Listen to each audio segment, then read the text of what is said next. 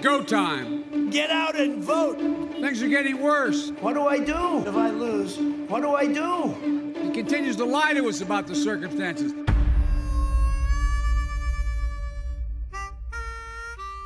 Na sala oval da Antena 1 senta-se hoje Ricardo Ferreira Reis, diretor do Centro de Estudos e Sondagens da Universidade Católica. Ele é economista e especialista em gestão de empresas, doutorado precisamente nos Estados Unidos, na Universidade da Pensilvânia. As sondagens para as eleições presidenciais norte-americanas vivem nesta altura um dilema: como lidar com a ameaça da fraude eleitoral? Mas há outros desafios na previsão de um vencedor a 3 de novembro: a polarização da sociedade americana e a multiplicidade de eleições que percorrem os 50 Estados ao mesmo tempo. Em paralelo com estas eleições presidenciais, há sempre eleições para o Congresso e um terço do Senado, cerca de um terço do Senado, também é eleito nestas alturas. E depois há eleições para governadores e há um conjunto de referendos em alguns Estados que terão impacto na mobilização das pessoas. Ou seja, eu fazer sondagens para as presidenciais Uh, num estado onde já é azul ou já é vermelho, pode-me parecer redundante, porque não vai ter a adesão normal, mas ao mesmo tempo há uma eleição para senador que torna aquilo um estado crítico, está a ver? Quer dizer, a eleição pode não ser renhida para presidente, mas depois para senador ser. E isto obriga depois a ter impacto na eleição presidencial, que torna muito difícil de fazer um, a antecipação do que, vai, um, do que vai acontecer. Eu diria que o estado civilizacional em que estamos nesta altura é que temos uma sociedade totalmente polarizada. Mas essa polarização nos Estados Unidos sempre existiu, não é de agora? Porque é que se fala tanto dela agora? A polarização da forma como a está a interpretar agora é só haver dois partidos. E eu estou a falar de uma coisa que ainda é mais funda do que isso. É só haver um partido na minha família é só haver um partido no meu bairro, é só haver um partido no ambiente em que eu me movo. Portanto, aqueles indecisos não estão indecisos entre votar azul ou votar vermelho. Estão indecisos entre votar azul ou não votar, ou estão indecisos entre votar vermelho e não votar.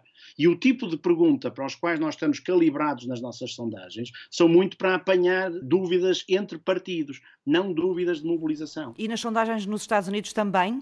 Também, também. E o que aconteceu em 16 tem muito a ver com isto a incapacidade que houve por parte de, de, Clinton e dos democratas em mobilizar o voto cativo, ou que eles davam como cativo, por exemplo, da população afrodescendente, que achavam que, depois de oito anos de Obama, é impossível estas pessoas votarem Trump. Pois é, não votaram Trump, mas também não votaram. Trump tem o mesmo problema do outro lado, quer dizer, que é de desmobilização das pessoas, e nesse sentido, isso notou-se agora o desespero em face da doença dele, não é? Então, mas não é possível ajustar, sabendo isso, ajustar as sondagens que são feitas nos Estados Unidos para este universo, para este ambiente? É isso que eles têm estado a fazer. Lá está, aí entram aquelas variáveis todas que eu descrevi antes, da complexidade da eleição.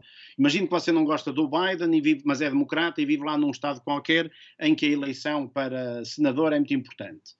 Ah, vai votar não por gostar do Biden, mas vai se mobilizar para a eleição do senador. Está a ver agora a complexidade que existe no casar destas intenções.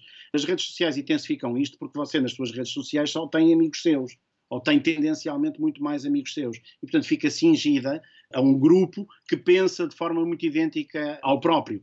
A dificuldade acrescida das sondagens é, de facto, apanhar todas estas capacidades de mobilização que as pessoas vão tendo.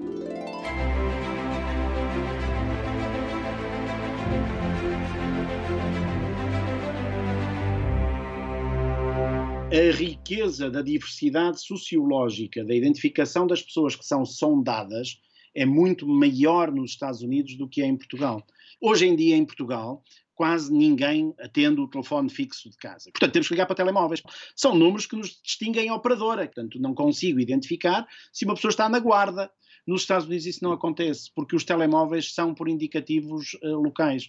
E, portanto, você fica a saber onde é que o eleitor está, de onde é, e, e, isto permite um contexto uh, social, económico, étnico, religioso muito maior do que se tivessem que fazer aquilo aleatoriamente para o país todo, como nós, como nós temos a fazer aqui em Portugal. Uma coisa que está relacionada com aquilo que também está, está a querer saber aqui para a sala oval. Eu não tenho assim tanta certeza da capacidade que as sondagens têm de condicionar resultados no final.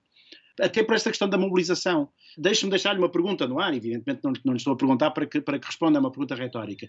O que é que acha que mobiliza mais pessoas? Eu dizer que você vai, a, vai à frente ou dizer que você precisa de recuperar terreno? Pode ser as duas coisas, depende sempre da interpretação das máquinas de campanha, a forma como agarrarem essa informação e como a trabalharem. Exatamente. Uma nota sobre os mercados financeiros, enquanto indicadores de resultados eleitorais. Aquilo que tem acontecido ao longo deste ano é que sempre que o Trump sobe nas sondagens, os mercados financeiros sobem também, logo a seguir, dando a indicação de que os mercados interpretam em Trump um fator positivo em relação aos mercados, às empresas e à economia como um todo.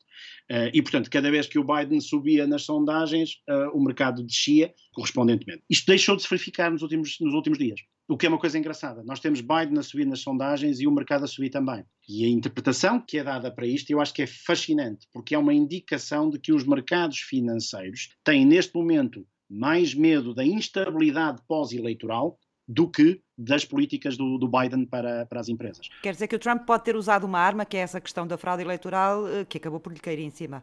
Que acabou por lhe cair em cima. E acho que as sondagens estão um bocado perdidas no meio da ponte sobre se querem ter uma intervenção dizendo nós apontamos para este tipo de resultados e os resultados, se forem outros ou se não se confirmarem, uh, serem indícios de fraude, e as empresas de sondagens fogem disso como o diabo da cruz. A democracia dos Estados Unidos vai ser posta à prova. O que é que acontece se houver dúvidas sobre a clareza do vencedor? As sondagens também jogam um papel neste tabuleiro.